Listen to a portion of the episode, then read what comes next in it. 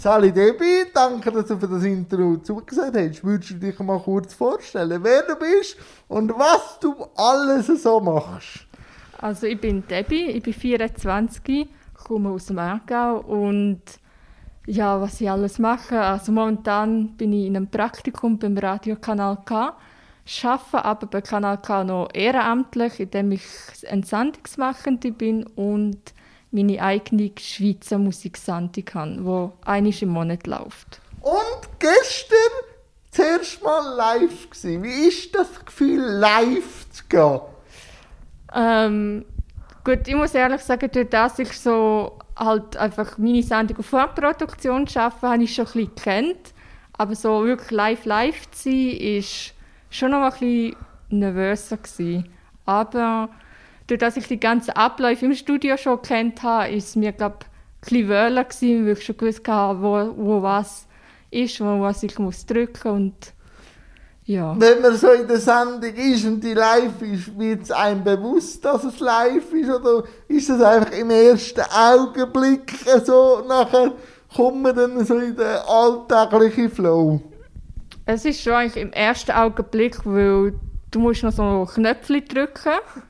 Wobei am Donnerstagabend, als ich das erste Mal live war, musste ich das nicht, müssen, weil ich gerade von einer Live-Sendung übernommen habe. Aber schon vor allem durch das Knöpfchen drücken wirst du mega schnell bewusst, du drückst jetzt, jetzt. die Knöpfchen und ab jetzt zählt hört, alles. Hört alles, ja. was du erzählst. Und dann geht wahrscheinlich irgendwo noch eine rote Lampe an dann ja. wird das auch noch visualisiert. Aber wo kommt die Leidenschaft her fürs Radio? Also eigentlich wirklich so genau weiß ich es selber auch nicht. Ich weiß einfach, dass ich wirklich seit klein auf schon irgendwie das Radio cool gefunden habe. Und Im Kindergarten habe ich immer gesagt, entweder will ich das Radio arbeiten oder Lehrerin werden. Wobei eben Lehrerin habe ich nachher recht schnell über den Haufen geworfen und gefunden, das ist nichts für mich. Und das Radio das war eigentlich immer das, was dort gleich geblieben ist. Und was sind so die ersten grossen Sachen gewesen, wo du gemerkt hast, doch, ich bin jetzt im Radio und also hätte ich schon mal jemanden angesprochen, äh, wo die dann gehört hat, oder was ist so das erste grosse Meilenstein gewesen, wo du gemerkt hast, ich arbeite beim Radio? Das war eigentlich wirklich durch meine Arbeitslosigkeit, wo ich ähm, vom RAF, vom RAF-Parat, ich hatte, in so ein in eine arbeitsbetriebliche Maßnahme gesteckt worden bin und er gewusst, dass der Radiobereich mich interessiert und hat gefunden, du, in Aarau gibt es so ein super Format, so eine arbeitsbetriebliche Maßnahme, wo du im Radio ähm, schaffst. Es war im Gebäude von Kanal K, gewesen, hat aber nicht so gerade direkt zu Kanal K gehört, aber ähm, ich bin dort nachher schlussendlich in die Redaktion hineingekommen und wir haben einfach eine Sendung für das Kanal K produziert. Und wie war es so in der Redaktion? Wie muss ich mir die Arbeit für dich jetzt auch vorstellen? Was hast du dort gemacht? Ähm, ja, dort äh, haben wir, also die Sendung, die wir dort hatten, war eine Schwerpunktsendung. Dort haben wir im Team einmal besprochen, was wären spannende Themen. Ähm, haben dann aber müssen schon mit dem Themavorschlag so ein bisschen Ideen für die Sendung mitbringen oder auch, wer willst du denn anfragen? Einfach, dass du ein bisschen Fleisch am Knochen hast und die Themen, die nachher äh, kein Fleisch am Knochen hatten, das sind damit die, die gerade rausgeschmissen worden sind. Und ja, nachher, wenn du auf etwas abgestimmt hast, dann hat halt das Recherchieren angefangen, Leute anfragen für Interviews, dich eben die Interviewfragen vorbereiten, die Interview durchführen und das nachher alles bearbeiten und so zu einer Sendung zusammen zu basteln. Und was fasziniert dich denn am Medium Radio? Also eben, das Radio ist so ein, ein Begleitmedium für, für die Leute. Also du begleitest eigentlich die Leute den ganzen Tag. Es lässt zwar nicht immer jeder 100% zu, wie wenn du jetzt Fernsehen schaust, aber es gibt immer wieder Momente, wo du die Leute abholen kannst mit spannenden Sachen und du kannst gleich irgendwie Neues lernen, den Leuten neue Informationen geben. Du lernst aber durch die Recherche und Interview führen selber mehr von verschiedenen Themen, wo du dich vielleicht vorher nicht wirst, so fest beschäftigen Und das ist irgendwie das, was ich eben cool finde, dass in verschiedene Themen neue Einblicke bekommst, die du sonst nicht unbedingt hättest. Und man kann auch Bilder erzeugen, also beim Hören, oder? Genau, das, das Radio ist Kino im Kopf, das ist so der Satz, der vom ersten Tag her, wenn du irgendwie fürs Radio schaffst, hörst und sehr wichtig ist, weil durch die Bilder ähm, im Kopf holst du die Leute ab und bleiben die Leute eher bei dir, weil sie sich irgendwie das vorstellen können und so ein Sympathie entwickeln und dann mehr Interesse entwickeln, was du dann jetzt noch weiter erzählst. Und so Interview führen, was sind so Skills gewesen, wo du das Radio gemerkt hast, äh, weil ich nämlich ja sehr kommunikativ war, aber wie bereitest du dich vor auf Interviews jetzt für das Radio oder so? Ja, das Wichtigste ist schon, dass du recherchieren über die Person.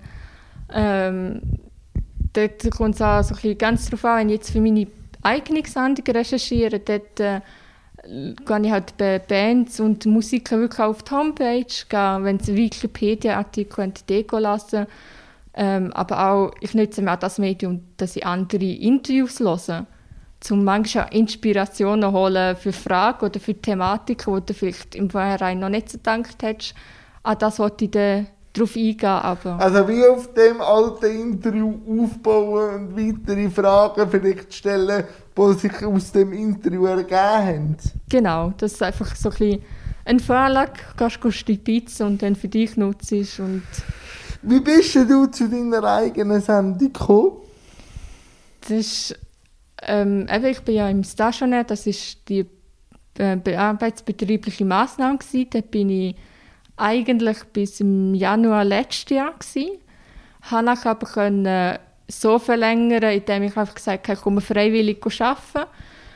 Ähm, habe zwar nicht mehr verdient, weil ich ausgesteuert war, aber habe so immerhin und eigentlich noch einen geregelten Arbeitstag gehabt. Und ja, das noch bis im März letztes Jahr und mein Chef, den ich dort hatte, hat nachher einfach gesagt, ja, ähm, ich komme jetzt noch weiterhin arbeiten in der Redaktion, einfach auf freiwilliger Basis. Das hat im Kanal K gesagt, weil er hat immer wieder so alle zwei Wochen mit ihnen eine Radiositzung gehabt, um ein bisschen informieren, was für Leute im Haus sind, wer gegangen ist und einfach so. Und ja, dann haben sie irgendwie gefunden, weil sie gewusst haben, ich mache nicht mal so schlechte Arbeit, ja, ob das auch nicht etwas wäre für mich mit einer Sendung und ja, da ist irgendwie die Programmleiterin eines Morgens auf mich zugekommen und so, ja, ich habe gehört, du hättest Interesse an einer Sendung und ich bin irgendwie da gestanden und dachte, von was redest du? Ich habe eigentlich noch nie gesagt, ich wollte eine eigene Sendung. Ähm, und ich so, ja du, äh, ich kann es mir ja mal überlegen, ja, ich habe schon eine Idee. Und bin eigentlich zu meinem Chef und habe so gesagt, du äh, weißt das, wieso ist sie auf mich zugekommen? So, das ist jetzt deine eigene Sache, aber ja, es wird wahrscheinlich aus dem Gespräch sein, dass er gesagt hat, dass ich jetzt noch da arbeite. Und ja, so habe ich eigentlich angefangen, mich so ein bisschen zu beschäftigen mit, ja, was ich für eine Sendung? Also für mich war klar, gewesen, eine Schweizer Musiksendung, aber ja, brauchst du dann noch gleich ein richtiges Konzept, wie dann die Sendung aufbauen willst. Und wie ist die Sendung aufgebaut? Komm, erzähl. Also bei mir ist jetzt so, ich tue, es jetzt so gemacht, dass ich oftmals anfangs von der Sendung so zuerst zwei Songs spiele, wo ich ähm, je nachdem zwei völlig unterschiedliche Künstler gespielt habe. Oder manchmal auch schon als zweites Lied irgendetwas, das zu meinem Gast von der Sendung passt, dass ich eine schöne Überleitung machen kann. Da kann sie, dass der Gast dort mitmacht, von ihm selber ist oder irgendwie thematisch gerade passt, wie du ins Interview einsteigst. Und dann habe ich so bisschen, ja, angefangen, wie so drei Talkblöcke so, so zu machen, so drei Interviewblöcke. Und eigentlich wirklich zwischen den einzelnen Interviewteilen spiele ich nur Musik von meinem Gast, um eigentlich auch so ein bisschen zu zeigen, hey, der macht so und so Musik und auch gerade so ein bisschen berühmtere Leute wie irgendwie ein Seven oder ein Adrian Stern schaue ich dann an, dass, dass man nicht die, so die Songs spielt, wo, wo jeder schon kennt, sondern auch mal etwas anderes. Und ja, wenn das eigentlich wie die Interviews abgeschlossen sind, gibt es nachher hinten raus noch ganz viele verschiedene Musik, wo zum einen ich ausgesucht habe Und zum einen, ähm, ich habe auch Vorschläge von der Musikredaktion im Kanal K bekommen, wo, find, wo sie finden, ey, da wäre doch noch etwas für deine Sendung. Und dann, ja, erzähle ich einfach noch irgendetwas dazu. Was ist die Faszination an der Schweizer Musik? Erzähl mal ein bisschen von der. Das ist eigentlich auch schon so etwas, was mich schon seit klein auf verfolgt, sozusagen. Also, ich bin früher mal ein ganz grosser DJ Bobo-Fan was mir schon heute fast schon eher peinlich ist, aber ich so... Auf Jugendsünder muss man wegen stolz sein. Ja, das war noch fast noch vor der Jugend, gewesen, ah, okay. so Kindheitssünde, sagen wir es so. Ja, ja den habe ich ganz toll gefunden. Und danach schnell ist irgendwie so Plüsch und so, das habe ich auch ganz toll gefunden. Und da ist dann haben wir daheim gelassen und laut Haus falsch mitgesungen und aber du hast es gefühlt. Ja, genau. Das ist ja das Wichtigste. Genau, ich habe es einmal richtig gefühlt. Und ja, das hat mich halt immer schon interessiert. Ich habe die Schweizer Musik eigentlich schon immer gut gefunden. Aber ich habe schon gemerkt vor ein paar Jahren, dass die Schweizer Musik bei den Schweizer Leuten nicht wirklich ankommt. Also, dass man sich oft eher ein bisschen geschämt hat.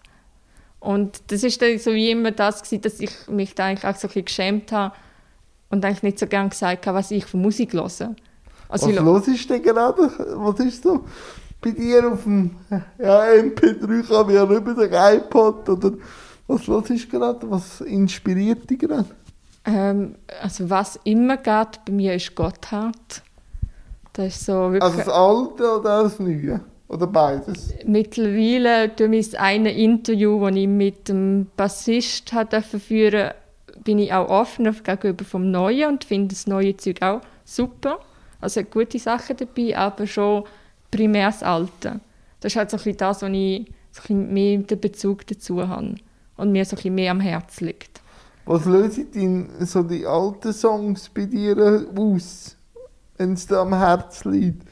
Hat es dir durch eine schwere Zeit geholfen? Ähm, es ist eigentlich so bisschen recht lustig. Also nein, nicht lustig, aber... Doch, doch, es kann, es kann lustig sein. Es muss ähm, immer beide ernst sein.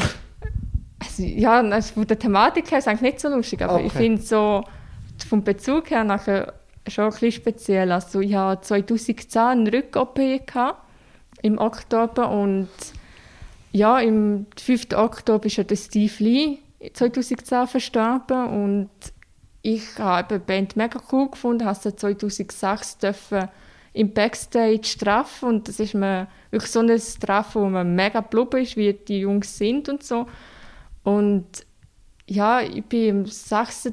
Oktober ins Spital gekommen, am 7. Oktober operiert worden und ich habe schon ein Wunder gewesen, dass ich es am 6. gar nicht mitbekommen habe in den Medien. Ähm, und meine Eltern haben es nachher ähm, im Spital irgendwann mitbekommen, gefunden, sie wollen mir das jetzt nicht so etwas von einer Operation ja, sagen. das ist nicht so ermutigend. Ja, ja weil du weißt ja nachher nicht, was das ja, ja. für Folgen könnte haben. Und irgendwann nach der OP, ein paar Tage später, haben sie mir das gesagt und ich bin völlig so aus der Wolke gefallen und bin mega geschockt und habe nachher eigentlich die ganze, den ganzen Spitalaufenthalt nur Gott hat gelost. Hast du immer Nachbarn gehabt? Ja, aber ich habe immer mit Kopfhörer ah, okay, gelassen, okay. daher. okay, okay. Ja, aber ja. Nein, nein, aber ich kenne das auch. Ich kann da wirklich, wenn ich irgendwie eine Emotion dazu habe, wirklich nonstop nur das Gleiche hören. Das kenne ich sehr gut. Ja, und halt eben, du, willst das wie nicht haben können realisieren, dass, ja, dass Steve Lee jetzt einfach nicht mehr lebt habe ich das halt immer, habe ich halt immer gekühlt, wenn ich gelost habe. Und ich hatte damals die Operation in Lausanne gehabt und ja, ich mag mich noch sehr gut erinnern, dass die Krankenschwestern mit mir überfordert waren, weil ich kein Französisch können und die haben nicht gewusst, ob ich was Schmerzen heule oder was los oh. ist. Und irgendwie Gott hat, haben sie auch nicht wirklich gekannt. Ja, das geht der Ehre Sinn. Ja, und dann, ja, das war noch, wie so ein dort halt eine lustige Situation gewesen, zum Erklären. Und ja, bis dort mal gecheckt haben, dass ich gar nicht heule wegen Schmerzen, sondern eben äh, emotional gegenüber die Musik. Und das ist irgendwie, ja, für Gott hat es eine ziemlich harte Veränderung, denke ich, für mich aber auch, weil ich seitdem wirklich auf einen Rollstuhl angewiesen war und vorher okay. noch Fußgängerin war und daher bin ich eigentlich, liegt mir das Gotthard seitdem mega am Herzen und so ein bisschen für mich wie so die emotionale Verbindung. Ja, weil beide so einen Einschnitt hatten. Genau. oder? Aber wie war es? gewesen? 2006 hast du dann noch den Steve Lied ja, getroffen. Ist ja dann 2010 meine erste Begegnung gewesen. Erzähl mir mal. Ich mag mich noch erinnern, das war in Frauenfeld. Gewesen. Und es war sehr schnell klar, gewesen, ob das Treffen vor oder nach dem Konzert ist. Und in dieser Halle war es so richtig sau heiß. Gewesen. Also, ich glaube, jeder dort innen hat geschwitzt. Sauna. Ja, es ist, wirklich, es ist dann wirklich vorgekommen wie eine Sauna. Und wir sind nachher noch ein Glas geholt und dann plötzlich hat es geheißen, ja, äh, wir können jetzt noch vor dem Konzert hinter die Bühne. Und ich als langsame Klassenasserin bin halt der Mittelklasse hintergegangen. Also eine Erdbeer-Garnet-Klasse. Ah, gehabt. so, ja. Und ja, ich mag mich noch irgendwie mega erinnern, kaum sind wir dort hinten, ist der Leo Leoni so gekommen und der so, ah, ist, ist die Klasse für mich, das ist meine Lieblingsklasse. Und ich so, nein, das ist meine. Ähm, ja, und eben, sie sind recht gechillt gewesen, also sehr entspannt und ähm, ich weiß gar nicht mehr, ob alle noch ein Gläschen Wein hatten. Da muss sicher der Steve Lee hat noch ein Gläschen Wein gehabt und ganz so eine entspannte Atmosphäre, als ob irgendwie äh, daheim in der Stube mit denen würdest hocken und einfach so ein bisschen pläudeln und CD unterschrieben, Fotos gemacht, so völlig. So wie äh, so ein Sonntagnachmittag irgendwie bei, sich daheim Ja, genau. vor einem Konzert. Genau, genau die Atmosphäre hast du gehabt und sie sind wirklich sehr offen gewesen, sehr freundlich und ja. Und nachher, wenn man so einen Teil von Gott hat, dann nach dem Einschnitt und so zum Interview einlädt, der Bassist, wie war denn das gewesen, nachher auch ein professioneller, jetzt nicht so Sonntag, äh, Nachmittagsstimmung? Es war auch super. Es war sehr schade, dass es wegen Corona haben wir nicht uns im Studio treffen Aber ja, wir haben nachher einfach über Skype haben wir uns unterhalten und ähm, das ist ja der Mark Lin und ja, eben, du merkst, es sind so bodenständige Jungs und das Einzige, was ich in dem Interview Angst hatte, ist, so ein über den Tod von Steve Lee zu reden. Weil ich wie gewusst habe, das ist für mich persönlich ein emotionales Ja. Thema, für Mark selber, aber auch, weil er ja dabei war beim Unfall und das war nachher auch so das, was mir im Interview eigentlich fast am schwierigsten gefallen ist, auf das Thema zuzugehen. Ja. So irgendwie, wie machst du die Weil Überleitung? selber auch noch ein Rucksäckchen hast um das Thema herum, oder? Ja, genau. Aber ja, es ist nachher klar, also bei dem einen Ding, das er nachher erzählt hat, wo er eben dort zurück von Amerika auf Zürich war und den Rest von der Band gesehen hat und eben so, eigentlich hättest du das zweite hoch sollen zurückkommen und du bist nur noch allein zurückgekommen. Das war für ihn mega hart. Gewesen. Und das hast du dort auch wirklich in der Stimme so ein bisschen gehört, dass ihn das emotional ein bisschen gepackt Und hat. auch immer noch, oder? Das ist ja jetzt Ja. auch schon wieder 10 Jahre bis 11 Jahre her, oder? Genau, aber ja, eben, ich habe eigentlich von Anfang an so ein bisschen gesagt, dass das halt einfach auch wird kommen im Interview. Ja. Aber nicht nur, ich möchte nachher auch eben über das Nachher reden, wie, eben, wie sie überhaupt auf den Nick gekommen sind und wie das jetzt mit ihm ist. Weil ich auch gefunden habe, ja, das musst du genau gleich thematisieren und einfach mal vielleicht auch versuchen, den Leuten eben die Hemmung wegzunehmen, dass Das Neue auch ein bisschen Ja. anzunehmen, oder? Genau. Weil mir hat das jetzt eigentlich auch durch das Interview geho- geholfen, dass ich offener bin. Was ist dir denn wichtig in Interviews? Dass du so ein mit im Interviewgast so ein das Heu auf der gleichen Bühne hast, so ein die Sympathie stimmt. Also ich hatte jetzt auch schon jemanden, der es für mich nicht ganz so gestummen hat. Und, was machst du? Musst du dir dann gleich durchziehen, oder? ja, musst einfach das Beste geben und einfach so versuchen, das zu ignorieren. Und du, im Interview kannst du gut im Kopf denken, so, ah, du bist so eine komische, solange du nicht sagst oder gegen aussen zeigst, kann dir niemand verbieten, was du sagst, also, also was, du denkst. Und daher habe ich einfach dann so dort gemacht, dass ich bei gewissen Fragen, Antworten von ihm da halt wie so gedacht habe, ja, das macht für mich jetzt nicht so Sinn, oder ja.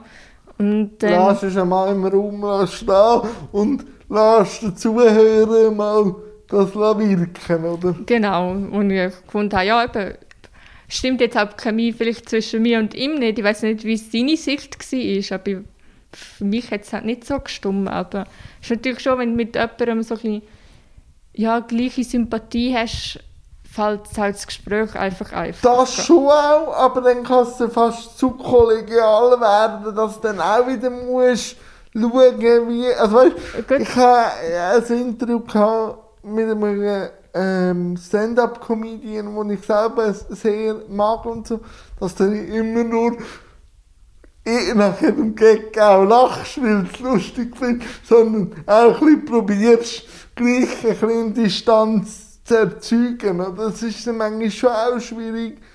Das andere, also so eine gute Mischung finde ich schon nicht schlecht. Vor allem, ich habe einfach immer, ich habe immer die gern, die erzählen. Also wenn man dann muss, ich tue ja auch etwa gleich wie du, drei Themenblöcke, aber das ist lose. Also ich habe vielleicht zwei, drei für mich so Sätze oder Fragen drin, aber nachher schaue ich, was so kommt. Aber wenn dann nur Ja und Nein oder so knappe Antworten kommen und du dann im Interview wieder neue Fragen kreieren, weil kein Fleisch am Knochen hast, dann wird es schwierig. Ist das bei dir auch so? Gut, ich schreibe mir sehr viele Fragen auf. Aha. Bei mir ist aber nachher schon so, ich habe schon fast zu viele Fragen, aber ich weiß aber schon auch, eben, äh, ich lasse dann meinem Gast natürlich dann noch zu und wenn ich merke, hey, das ist irgendwie noch spannend oder da, da ist jetzt noch nicht ganz so klar, da hake ich nochmal nach oder da, dass du irgendwie ein, zwei Fragen noch weiter über etwas anderes dann redest, was sich dann ergibt. Aber ja, eben, was du vorhin jetzt noch gesagt hast, eben, dass wenn die Sympathie schon fast zu fest ist, das habe ich jetzt noch nicht erlebt, dass Ah, mir das okay. nachher schwer war. Wobei, ähm, ich hatte Shim Thomas mal gehabt und das hat bei uns mega gefunkt in diesem Interview. Was das auch ist- super ist, also weißt du, so, Ja. aber ich, ich habe dann immer noch so den Ansatz gleich, also man darf natürlich merken, dass man sich mag, aber es darf dann auch nicht einfach so, so ein Abfeiern sein, sondern es muss Ja, also ich glaub- ein Rahmen sein, oder? Ich glaube, dort haben wir wirklich so das perfekte so Sehr- Rahmen gefunden, dass es noch schön war, aber einfach so untereinander halt, ja, im Interview strahlst du ja nicht alles aus, also gewisse Diskussionen, die man da hatten, irgendwie, ja, Blue Bayou von der Paola Felix, wo ich nachher nicht mehr sicher war, von wem das ist, und ich so, wo er gefunden ja, das könnte Paola Felix gewesen sein, ja, nein, das ist doch nicht und ich so, ja, aber so weit wie ich weiß, ist doch das von der Paola, und er so, hä, wie, wie alt bist du eigentlich, woher weißt du das, und,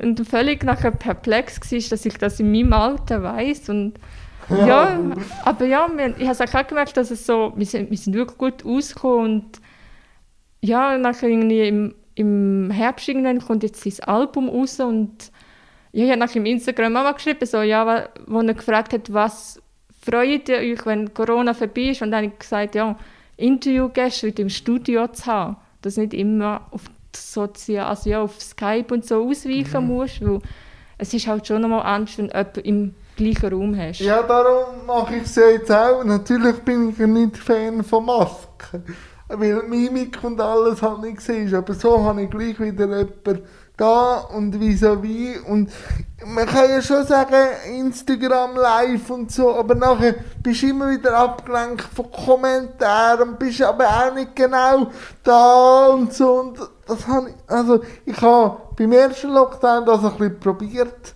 und ich habe dann einfach gemerkt, es geht nicht. Also es geht schon mal für, so, für meine Kollegen oder so, aber wenn du wirklich willst, mit einem Plan oder mit etwas im Rein nachher ist dann der Gast so abgelenkt von den Kommentaren und liest den Kommentar und du probierst ihn zu fragen. Das ist dann manchmal schon auch schwierig. Darum habe ich jetzt gedacht, ich mache es lieber so und kann dann ein fertiges Produkt nachschieben, oder? Ja, bei der Musik ist es halt leider eben noch ein bisschen schwieriger, dass die da halt schnell mal sagen, komm, wir weichen aus auf Skype. Ja. Und ich bringe das auch immer, ich sage bei jedem, den ich anfrage, eben, wir können es sehr gut im Studio machen, ähm, wir haben Schutzkonzept und so weiter. Und ja, über Skype muss ich sagen, mittlerweile, es geht auch gut, aber Ja, aber Skype hat nicht die äh, Kommentarfunktion. Ja, das wie- ist schon mal Wie, gut. wie Instagram Live.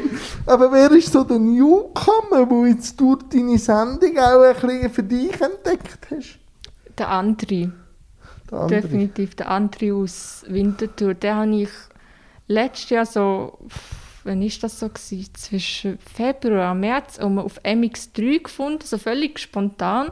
Hatte der angefangen mal reinzuhören, macht Mundartmusik und der hat mich irgendwie gerade gepackt und gefunden, hey, Mundartmusik kennt man langsam auch gut, aber es klingt ein anders wie irgendwie Plüsch oder so. Er hat einfach so ein seinen Stil, aber cooler Stil und gefunden, man, der, der könnte noch etwas, könnte noch weit und hat er wie gefunden, den würde ich gerne für meine allererste Sendung haben.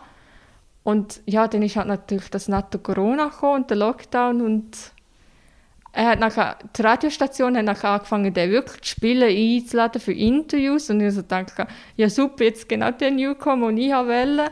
Und Wo kommt jetzt schon so ins Radio. Ja. Wo du entdeckt hast. was? Ja, so, so gefunden, ja super, jetzt wirkt es dann wie schon so, wenn dann irgendwie, als ich angefangen habe, die Sendung also wirklich aufzugreifen für die erste Sendung, das war im Sommer inne, wo er halt schon in den Radiostationen wirklich gespielt worden ist. Und das war wie für mich, gewesen, ich habe dich eigentlich entdeckt, bevor du in den Radios wirklich gespielt worden bist, aber es wirkt dann wie so, Ja. ja, Du, du gehst jetzt mit dem Hype-Train ein bisschen mit. oder? Ja, wobei eben, es ist, er ist mega cool. Ich habe ihn jetzt auch schon live gesehen, mal noch im letzten Sommer und das ist wirklich super. Und ja, eben, momentan habe ich halt schon ein bisschen, eher ein bisschen grössere gehabt. Also wer ist denn so die nächsten Hotshots, die du hast? Ähm, jetzt für die April-Sendung ähm, mache ich eine Spezialsendung über Grauzonen. Die gibt es ja zwar nicht mehr, aber ähm, die haben jetzt im irgendwie Ende März nochmal so ein Album veröffentlicht mit, von einem Live-Konzert, wo sie die Song jetzt so veröffentlicht haben. Und da ist halt mein Vater so mit dieser Idee gekommen, ob das nicht etwas wäre für mich. Und er gefunden, ja. Gefunden, ja, sch- sch- fragst du mal den Stefan Eicher. W- Ich meine, versuchen kannst du es, Ja, kannst nicht mehr du- wie ein Nein bekommen. Wenn du das Nein akzeptierst. Und ja, das Nein ist dann halt leider gekommen, weil er bis im Oktober irgendwie in einem Projekt involviert ist und keine Zeit hat. Und dann gefunden, ja. Ähm, weitergeschaut und die, die die Platte ähm, veröffentlicht haben, das Label, hat mir dann nochmal zurückgeschrieben, so, schau, ähm, es gibt so eine Musikkenner, den noch, und sonst eben irgendwie der ehemalige Schlagzeuger, der Marco Repetto. Und jetzt habe ich schlussendlich den Marco Repetto angefragt. Wir hatten zwar jetzt so ein, ein Terminproblem so ein bisschen weil der ist auch noch an einem Album. Und dann habe ich gefunden, ja, jetzt, jetzt nicht Zeit, ich muss warten. Und dann hat er mich vergessen und dann habe ich geschrieben, du, äh, wie sieht es aus? Und eigentlich hätten wir jetzt am Montag das Interview wollen führen Ja, jetzt ist es aber so, dass bei uns beide Studios besetzt sind. Dann wieder müssen schreiben, du, es geht doch nicht. Und jetzt tun wir übernächste Woche dann einfach und ja, aber ist im April, die Mai-Sendung steht eigentlich auch schon, das Interview habe ich auch schon gebaut. Dort Wer ist dort? Rita Roof, ich weiß nicht, ob du kennst die. Da, da hast du gehört. Ähm, sie ist eben momentan bis jetzt mehr Background-mäßig, beim Toto zum Beispiel, Ja, ja, ähm, Lo und Leduc, Nemo und weiß nicht was noch. ja. So Und- der Stil, so ein bisschen. Ja. Und jetzt bringt sie ihre erste, ihr erstes eigenes Album aus. Und da bin ich eigentlich von Universal angefragt worden, ob das nicht etwas wäre für meine Sendung, um sie vorstellen. Und dann habe ich gefunden, ja, sehr Ja. gerne natürlich, Wenn wenn ihr schon so fragt-. Wenn schon die Anfrage auf der anderen Seite ist, das wird ich auch noch kurz so anschneiden. Wie gehst du mit dem Anfrage-Game um? Machst du es gerne? Ja, es ist halt schon. Eben musst halt immer überlegen, wer willst, wer interessiert dich vielleicht auch gerade, wer passt jetzt gerade in die Sendung rein, irgendwie thematisch, so ein bisschen. Ähm, weil es wäre ja schon schön, wenn du ein eine Aktualität hast und ja, daher, wenn du mal jemanden hast, dann fange ich schon an, zu schauen, ob du irgendwie über Social Media kannst anfragen wobei dort schreiben viele eben halt gerade so Musiker halt gar nicht zurück. Oder halt eben, die lassen es gar nicht. Und dann äh, kannst du auch mal schauen, wer dann kannst anfragen Oft, je nachdem läuft es halt über das Management, wobei ich muss ehrlich sagen, bis jetzt habe ich gar nicht so Probleme mit dem Management. Es hat immer irgendwie geklappt. Ah, das ist bei mir ein bisschen anders.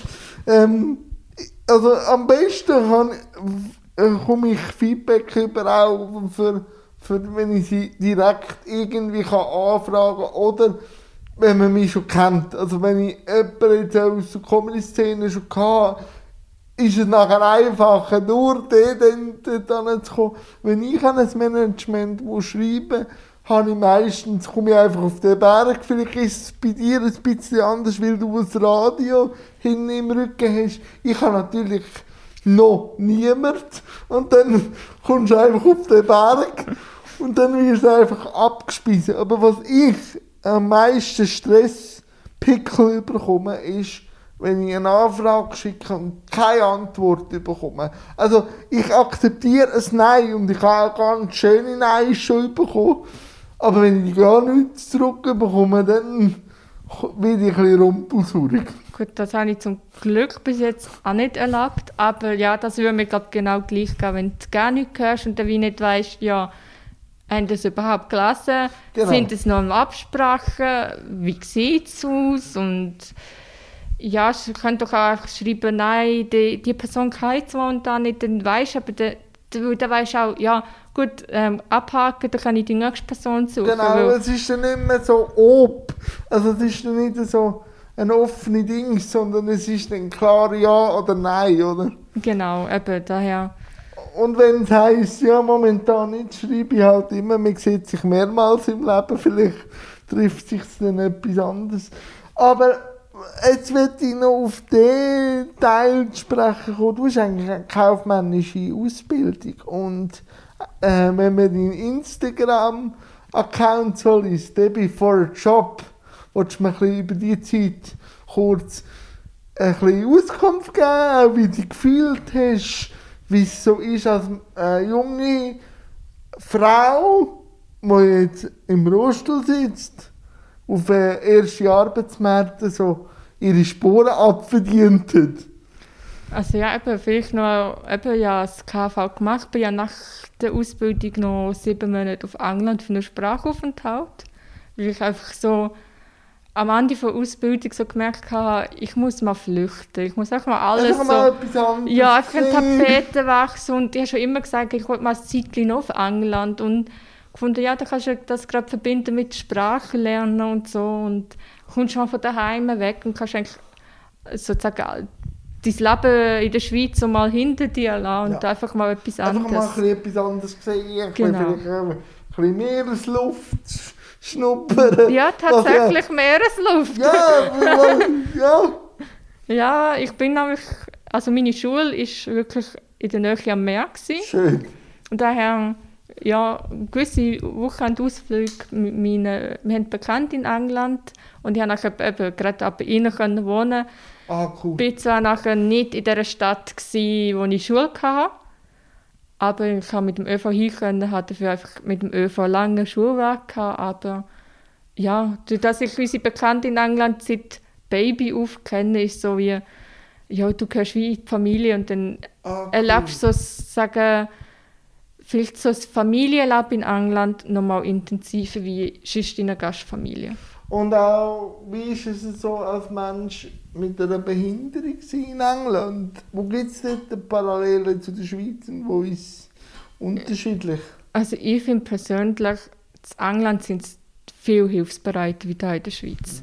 Ich glaube einfach, einfach, die sind sensibilisierter durch ihre Kriegs... Ähm, ja. ja, Kriegsverletzte. Das ist überall so, wo gekriegelt worden ist, ist natürlich dann auch anders nachher Standing, oder? Mhm. Natürlich ist unsere Krankenversicherung und äh, Support natürlich eins an, wo jetzt vielleicht in England nicht so ist, wenn man so hört, aber so im Kulturellen ist es eher eine Vielfalt, wie Ja. jetzt hier in der Schweiz. Also dort ist wirklich, dort kommen dir mega schnell Leute entgegen und fragen, hey, brauchst du irgendeine Hilfe, kann man euch helfen? Und gerade wenn ich ja mit den Eltern in England bin, habe ich ja meine Hilfe dabei sozusagen. Aber auch dann kommen immer noch die Leute und fragen, oh, kann man euch irgendwie helfen, den Rollstuhl für die Stege oder so. Und du merkst halt einfach eben, die Hilfsbereit ist schon viel besser und das, das ist irgendwie wie mega angenehm und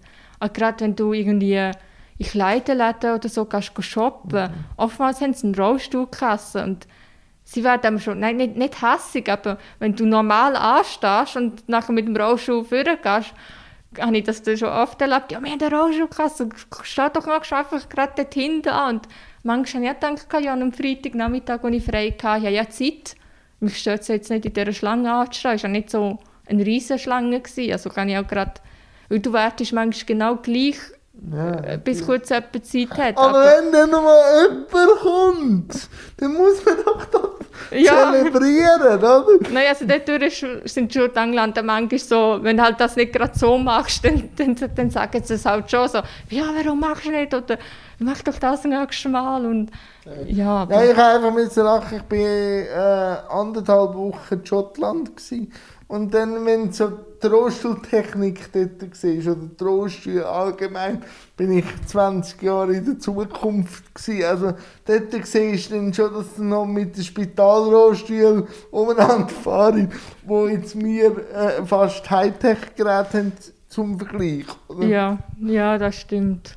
Aber jetzt eben, Debbie vor dem Job. Erzähl genau, wir jetzt sind von jetzt dem. bisschen abgelassen. Ähm, Nein, mach nicht, mach nicht. Gehört Da hat viel dazu. Platz. Hat Alle hat da Platz. Genau, und eben, als ich von England zurückgekommen bin, ähm, hat bei mir die Jobsuche angefangen. Also da hat geheißen, aufs RAF sich zuerst mal arbeitslos melden und dann halt, ja, was macht man? Man schreibt Bewerbungen. Mit dem RAF hast du zwölf, Tage oder zwölf Bewerbungen, die du im Monat musst schreiben Hübsch. Ja, das ist natürlich... Am Anfang hast du schon noch irgendwie, das bringst du schon noch an, aber du hast nach gewissen Monaten hast du irgendwie das Gefühl, du findest gar nichts Spannendes. Und ja, was machst Ja, du denn? Du fährst also- an, Bewerbungen schreiben, die dich gar nicht interessieren und wo du eh weißt, ja, da bekommst du eine Absage, aber du musst ja zwölf Bewerbungen haben, damit du das Geld bekommst. Und wie bist du denn dran? Also, hast du geschrieben, dass du im Rollstuhl bist? Hast du nicht geschrieben, dass du im Rollstuhl bist? Ich hatte da einen Kollegen, der das mal einfach denkt, ich schreibe es nie mal rein. Und dann auch erwacht ist und dann auch gesehen, also von der Qualifikation her, ist, ist er besser gewesen als die, die äh, äh, eingeladen worden sind. Aber sie sind dann geschockt, gewesen, dass er im Rollstuhl ist. Wie hast du es gemacht? Ich habe es immer reingeschrieben. Ja. Also ich habe es nachher auch schon mal probiert, aber dort habe ich auch immer gerade Absagen bekommen. Daher habe ich wie das nicht können herausfinden aber ich habe es eigentlich immer reingeschrieben, so mit einem Satz, dass ich eben im Handrollstuhl hocke, aber ich kann noch Stegen laufen, ich kann kurze Strecken laufen, ich kann mal aufstehen, um etwas oben runterzunehmen und einfach zum irgendwie wie das ihnen da schon ein bisschen Angst weil wegzunehmen. die Angst ist, glaube ich, im ersten Arbeitsmarkt eigentlich schon um. Ja, und Das- die Angst besteht genau gleich noch nach meinem Sätzchen. So, ja, kann denn die das und kann denn die das? Und, Oder ist oh, sie immer beim da? Doktor oder ist sie immer Ja. krank? Aber ja, ich wollte es eigentlich auch einmal ausprobieren, ab und zu mal nicht reinzuschreiben und dann Mhm. halt einfach, dass, wenn eingeladen worden wärst, dass du dann gefragt hättest, wie sieht es bei euch mit der Rollstuhlgängigkeit aus? Ähm, Bist du an viele Vor äh, Vorstellungsgespräche eingeladen worden? nein. Also KV-mäßig nein. Weißt du warum? Ich vermute, äh, eben zum einen, wenn eine KV-Stelle ausgeschrieben wird, hast du locker 300 Mitbewerber. Ja, Also das, äh, der Markt ist einfach übersättigt, meinst du? Ja. Und ich habe schon auch das Gefühl, dass gewisse Firmen einem absagen aufgrund vom Handicap, aber du kannst es nicht nachweisen. Nein, das... Weil wenn du es nachweisen dann hätte es ein riesengroßes Problem.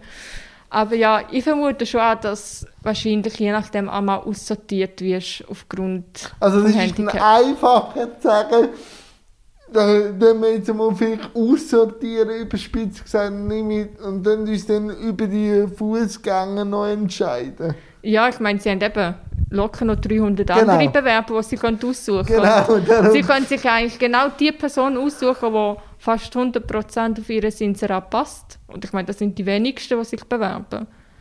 Und ja, das ist dann halt schon halt der Frust. Und wie geht man da mental um? Ja, ich, ich bin halt einfach so, gewesen, ja, dann ist es halt so. Aber es hat nachher schon auch Momente gegeben, wo ich mega Mühe hatte. Oder so, denke ich wieder so das Dank hatte, ja, jetzt hast du schon wieder einen Absag und wirst nicht mal ein, wirklich eingeladen. Und Aber du hast den eidgenössischen Ausweis gemacht. Also, also nicht einfach ein Anlehrer. Also ja, von dem geht man ja dann aus, wenn man sich nicht so äh, kennt. Oder ich habe eine kaufmännische Anlehre gemacht in der Institution. Also dort, wo ich äh, die Lehre gemacht habe. Aber du bist ja dann noch eidgenössisch auch noch anerkannt. Also darum verstehe ich es nicht. ja, das verstehe ich selber auch nicht. Aber eben so ist, was wahrscheinlich auch noch ist, wenn du aus der Lehre kommst, hast du ja keine Berufserfahrung. Ja, aber... Und auf die, die Berufserfahrung, wenn du Inserat gehst, gehen lassen, das sind alle irgendwie immer so drei, fünf Jahre Berufserfahrung. Aber Ja, aber nachher sind die Eltern, die dann viel Berufserfahrung haben, ja, die sind nachher zahlt. nicht, Die sind zahlt. und zu teuer, oder? Ja, genau. Also, Also, äh, es ist Da beißt so, sich dann eben der Arbeitsmarkt. Aber bist denn du integrativ geschult worden? Also, oder hast du einen Sonderschul-Background? Ich bin eigentlich von Anfang an ganz normal in Kinski und in die Schule. Sie haben gesagt, am, Anfang nach dem Kinski gefunden, sie wollen mich in eine Sonderschule tun. Und meine Mutter gefunden, das kommt für sie gerne in Frage. Also, wenn der versucht man zuerst, ja, mich ganz normal einzuschulen. Ich meine, wenn es dann wirklich nicht würde gehen, dann kannst du immer noch weiter schauen und sagen, hey, vielleicht ist es nicht das Richtige. Aber wenn du es nicht probierst, weißt du es nicht. Das ist in den meisten Fällen so, ja. Und ja, halt eben, ich komme aus einem kleinen Dorf und dort ist halt schon vielleicht nochmal so, ja, dass sie vielleicht das gar nicht haben wollen, weil, das ist, ja, weil sie vielleicht Angst hatten, dass es ein Mehraufwand ist, aber Ja, aber da sehe ich dann eben schon auch die Kluft, oder? Wenn du natürlich den integrativen Schulansatz greift jetzt und es funktioniert, eben, es gibt manchmal schon so Ausreißer und so, aber eben dann haben sie einen, einen Top-Schulabschluss, vielleicht noch Kante oder sicher Sek oder so, aber nachher der Arbeitsmarkt ist nicht vorbereitet und da sehe ich dann eben, da wird der Druck immer grösser auch auf den Arbeitsmarkt. Und da wünsche ich mir von den Firmen wie auch von der Politik gewisse Mechanismen. Aber auch von der IV.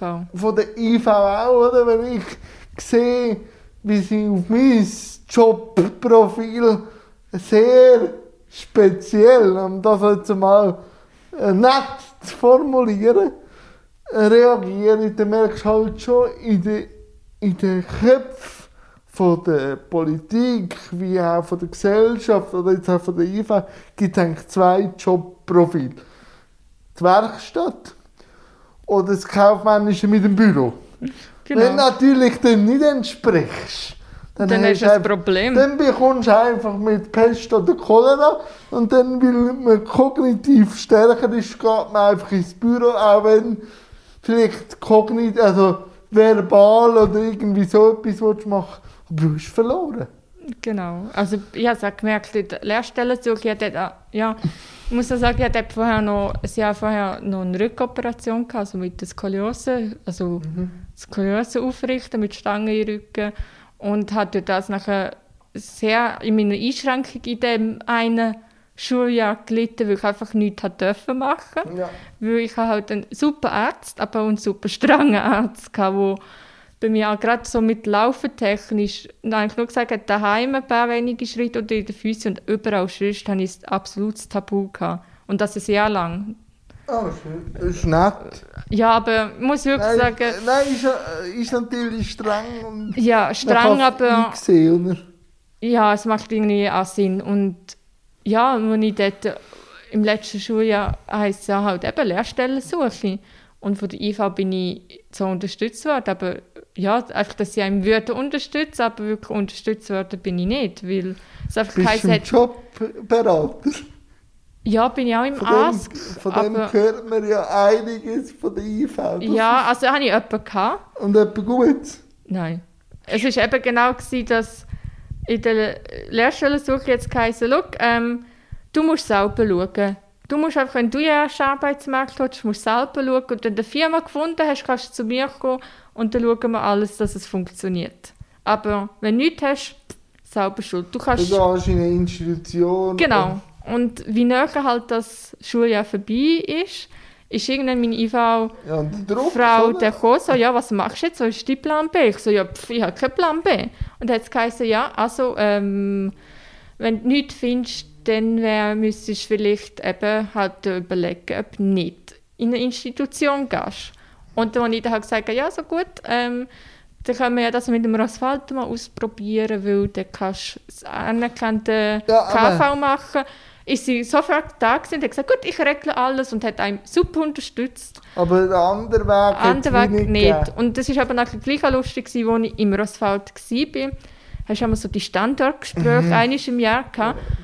Und ich bin, glaube die einzige Lernende, die zweimal in den ganzen vier Jahren kein Standortgespräch hatte, weil meine IV-Beraterin gefunden hat, sie kommt nicht extra auf Bern, es läuft ja alles. Also ja, das, ich bin ihr nicht mal wert gewesen, dass sie auf Bern gekommen ist. Und ich meine, es ist ja nicht nur für die IV gewesen, um zu sagen, was läuft, was läuft wirklich nicht so gut. Es ist ja einfach auch ein Informationsaustausch gewesen, wie geht es weiter und so weiter. Und das ist ja der Punkt, wo die IV hat können sich integrieren und sagen, hey, wie ist denn das und das und wie läuft das? Aber meine hat auch gesagt, ja, sie kommt nicht extra für irgendwie eine halbe Stunde oder Stunde auf Bern. Fühlt man sich auch sehr wertgeschätzt. Oder? Ja. Also gut, ich bin auch froh dass ich sie nicht müssen sehen Ja. aber ja, du denkst irgendwie so, ja, ich meine, es ist ja auch für die IV das Gespräch gut, es ist ja eigentlich gut, wenn man alle Parteien an einem Tisch hocken, das tut doch gut, einiges im Jahr. Aber ja, eben, das hat sie ja nicht interessiert und das ist halt schade. Und dann, wie hast du auch trotz vielen Absagen dann die Kraft gefunden, aktiv für dich Werbung zu machen und eben dann bei voller Job und dann halt auch gewisse Servala-Prominenz ein bisschen drauf aufzulipfen, dass wir ja da mal einen Repost machen. Das Ganze ist eigentlich wirklich ins Rollen gekommen, als ich in dem Stationär mal war. Ähm, in, dieser Redaktion. Ich hatte einen super Chef, gehabt, wobei ich eigentlich das schon fast nicht gerne, wenn jemand sagen dass er mein Chef war. Aber ja, er hat halt so ein bisschen den Redaktionsleiterposten gehabt und menschlich sind wir eigentlich mehr kollegial wie eben das Chef-Mitarbeiterin-Verhältnis und er hat dann irgendwie, ja, schon mal irgendwie so ein die Idee gehabt, das wäre doch auch mal noch etwas und so. Und dann habe ich gefunden, ja, könnte man mal ausprobieren. Und dann habe ich gefunden, das noch weiter überlegt und dann mal gefunden, komm, ich starte jetzt einfach mal Instagram. Ich meine, was kennst du eben auf Facebook, dass irgendjemand einen Aufruf macht? Und ich habe gefunden, das ist, das ist nicht meins. Ja, Und- und Facebook geht schon fast wieder in die ältere Generation. Ja, und ich habe ja das Gefühl gehabt, ich glaube jetzt nicht, die Leute, die ich auf Facebook habe, dass dort mir wirklich jemand ist, der mir helfen kann. Dass ich irgendwie weiterkomme. Und dann habe ich gefunden, ja, da gehst du einen anderen Weg. Instagram, das macht niemand. Also ich habe niemanden gefunden, der das macht. Und dann wie halt so, ja, probier's mal. Du fährst da wirklich bei Null an.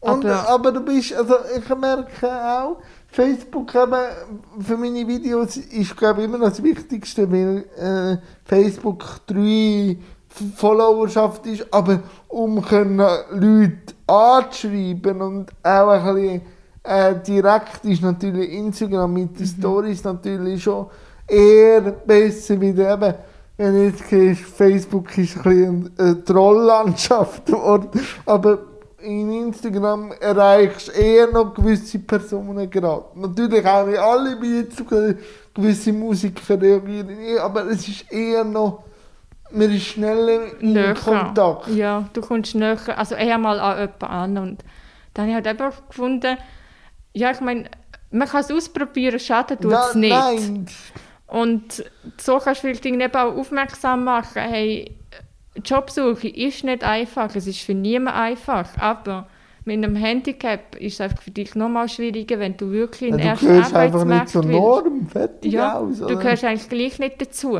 Nein. Obwohl die Schweizer ja immer würden sagen, wir sind ja gut integriert, aber nein. Ja, integriert ist einfach, wir gehören dazu, aber wir Ja, sind wir ein Teil existieren. dazu. Also irgendwo gibt es sie, äh, vielleicht weit auf einem Hocker oben in einer Institution oder am Waldesrand, wo Fuchs und Hase gut Nacht sagen. Oder?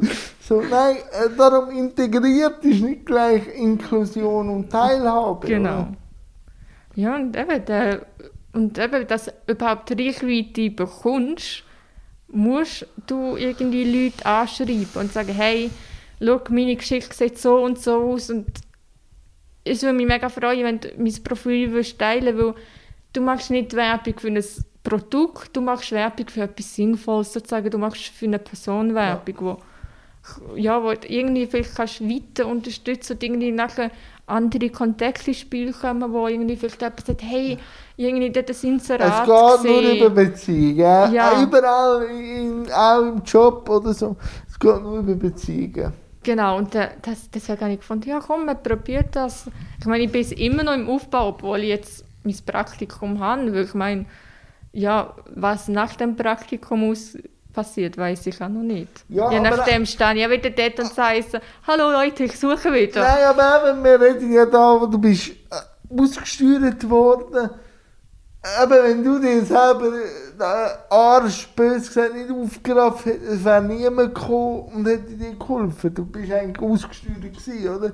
Darum denke ich, ist die frontale Debbie vor dem Job natürlich nicht schlecht gewesen, dass überhaupt etwas geht, oder? Ja, eben, ich habe nachher auch gefunden, ich meine, ausgesteuert kannst du jetzt auch einfach daheim hocken und gar nicht mehr machen, aber das ist wie das, was mir gar nicht in den Sinn würde kommen.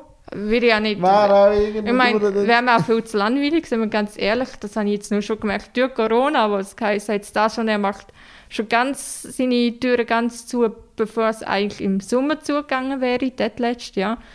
Ähm, bin ich eigentlich wieder genau das gemacht, was ich eigentlich nicht wollte, daheim hocken und nichts machen. Nein, und da denke ich eben, wenn man jetzt deine Bio anschaut, oder jetzt auch vielleicht meine Social Media, es hat viel Schatten, das hat schon auch. Aber es ist ein Werkzeug für die Randgruppen, äh, nicht nur äh, bei uns, sondern auch sonst, dass wir einen Platz haben, wo wir können uns auch zeigen egal ob es jetzt ähm, Menschen mit dunkler Haut ist und so. Also es ist eine Spielweise daraus geworden, wo du gleich auch einen Teil kannst dazu beitragen, Sichtbarkeit zu generieren, oder? Ich glaube, wenn ich gesagt hätte, ohne Social Media, ich will gerne in die Medien, Ich glaube, Sie da- hätten mich ausgelacht. Ja. Also, so. Und jetzt mache ich es selber und habe verschiedene Angebote auf dem Tisch, wo, wo jetzt mir auch niemand glaubt und äh, noch ganz andere Geschichten daraus gestrickt wird. Aber ja, es ist halt schon ein Werkzeug, wo ich dann wieder sehe, dass Generation 60 plus oder 50 plus jetzt langsam abgehängt wird. Also gesellschaftlich müssen wir einen Rahmen finden, alle an den Tisch zu holen und nicht immer wieder sagen, du bist jetzt out und du Ja. gehörst wieder dazu. Aber das ist ein gesellschaftlicher Auftrag. Aber, was mich noch würde interessieren, wie siehst du denn die Selbstvertretung von Menschen mit Behinderung? Ja, wenn, irgendwie, also wenn ich so schaue, habe ich auch das Gefühl, viele mit einer Behinderung, die setzen sich gar nicht für sich ein. Die leben einfach irgendwie ihr Leben und ich finde das irgendwie wie schade, weil gerade ich muss halt einfach das Privileg eigentlich schon fast gehabt, ganz normal in die öffentliche Schule zu gehen, die, eigentlich die ganze Schulzeit und eigentlich schon, ja, ich, ich habe mich eigentlich lange auch immer als normal angeschaut und eigentlich wie gesagt, Ja, ich sind wollte- wir ja auch. Also, Ja, wenn man vor mir- allem von Geburt anschaut, ist Ja. es ja eigentlich äh, einfach eine Vielfalt. Also, ich sage auch immer, ich bin nicht krank. Ich bin so. Also, Ja, Entschuldigung. So, aber bei mir ist es ja. eig- eigentlich schon fast so krass gewesen, dass ich, als ich jünger war, gar nicht von anderen Leuten mit Handicap etwas wollte wissen Könnten wir uns auch die Hand geben. Ich kann mich auch als gehender Rollstuhlfahrer äh, wollen definieren. Ja, und äh, das ist erst irgendwann halt später gekommen, dass du offener gegenüber dem bist, weil ich, ich habe mich halt früher nicht mehr so angeschaut, ich gehöre nicht zu denen, sorry, ich gehe ganz normal in die Schule, ich gehöre zu allen anderen, aber nicht Zu, zu denen. Und daher ist wahrscheinlich schon in mir innen eher, dass ich halt so denke mit, ey, es muss doch irgendetwas laufen, man muss sich doch auch für sich selber einsetzen, es muss einfach etwas gehen, damit vielleicht auch Leute, die nach uns sind mit dem Handicap, dass die es einfacher haben wie wir. Und, da, Und das, glaube ich, passiert durch das, dass der wirklich der integrative Schulansatz wirklich anfängt zu greifen. Weil, wenn man jetzt schaut, du oder jetzt auch andere, die sich einfach das nicht mehr gefallen bei einer Berufswahl, sagen, ja, du musst jetzt halt in eine Werkstatt oder du musst in einen geschützten Büroplatz, sonst sagen sie, ich habe einen Sekabschluss. Und da hoffe ich jetzt wirklich, dass die IV, und das ist ein bisschen überspitzt und sarkastisch, halt wirklich den Schritt ins neue Jahrhundert und auch so schafft und nicht vom letzten Jahrhundert. Sie ist aus den 60er Jahren, ja, aber man merkt halt schon, dass sie vielleicht den Transfer ins neue Jahrtausend noch nicht geschafft haben. Und, Genau. da wäre ich, wäre ich froh, das kommt halt nur, wenn sich Menschen mit Behinderung anfangen. Einfach sagen, nicht streiten, einfach sagen Nein und probieren mit neuen Lösungsansätzen äh, ein bisschen neue Optionen aufzutun. Ja, und ich denke eben, gerade wenn vielleicht, äh, ja, eben, jetzt ich sage, sagt, ich würde sehr gerne im Medienbereich wirklich den Fuß fassen. Hast du vielleicht auch nochmal Chancen, dass irgendwie das vielleicht mal kannst be mehr beeinflussen kannst, einfach sagen, kannst hey, das Thema ist wichtig, man muss irgendetwas machen, weil du kommst vielleicht, wirst eher gehört wie jemand, der einen ganz normalen Bürojob hat. Das ist so. Nein, bin, also du bist eines Vorbildern und das sage ich auch immer wieder. Und wir wären jetzt eigentlich fast am Schluss. Außer du hast noch eine Frage, zwei an mich. Und sonst bedanke ich mich recht herzlich. Aber gibt es noch eins, zwei Fragen an mich? Nein, eigentlich Nicht. nicht. Und sonst lösen wir das, wenn Kameras und Tonaufnahmen aufgelöst. Ich muss dir schon das eine oder andere erzählen, was jetzt vielleicht nicht für die Tonaufnahme zählt ist. Aber ich will mich herzlich bedanken und bleib weiter und roll weiter deinen Weg. Du machst das schon. Ja, wir Danke machen beide das. Das Danke, ist dass ich da sein. Danke, danke.